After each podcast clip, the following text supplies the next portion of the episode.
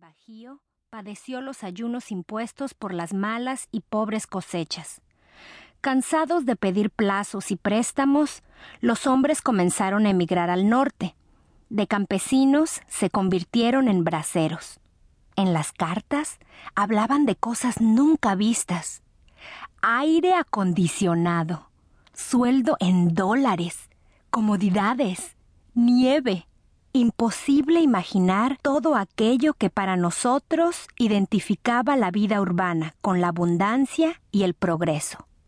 Estimulado por aquellas historias, pero sobre todo ansioso de librarnos del destino miserable a que nos condenaba la tierra empobrecida, mi padre volvió los ojos hacia la capital.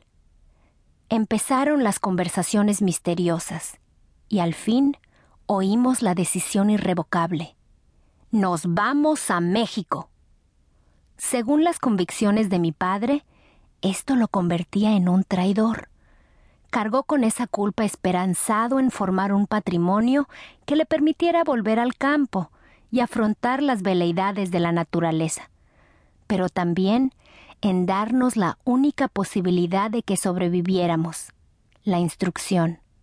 Salimos del rancho y del pueblo cargados de trebejos, bultos con semillas y un puñito de tierra. Mi padre insistió en que la trajéramos con nosotros. En una ceremonia triste, pervertida por el alcohol, nos dio su único legado. Estén donde estén, por lejos que vayan, no olviden sus orígenes. Ustedes son del campo, allí están sus raíces. Como tantos otros emigrantes, llegamos por buena vista. Nuestro capital eran cinco mil pesos. Nuestro destino, la calle de Golfo de Siam, en Tacuba. Nos instalamos en la casa que una tía ocupaba en una vecindad. Allí se logró el milagro que cotidianamente realizan los cientos de miles de inmigrantes que cada año llegan a la Ciudad de México. La multiplicación de los panes y el espacio. Oír el radio hacer la caminata al mercado, ver los tranvías, los tendajones, las marquesinas. Era para nosotros, recién llegados, una novedad fascinante que daba excitación a nuestras mañanas. Las tardes eran pavorosas, inactivos, sin dinero, imposibilitados de emprender nada. Sentíamos el sofoco de los techos bajos, de la falta de horizonte, siempre limitados por un tinaco, un tendedero, un tanque de gas, un muro.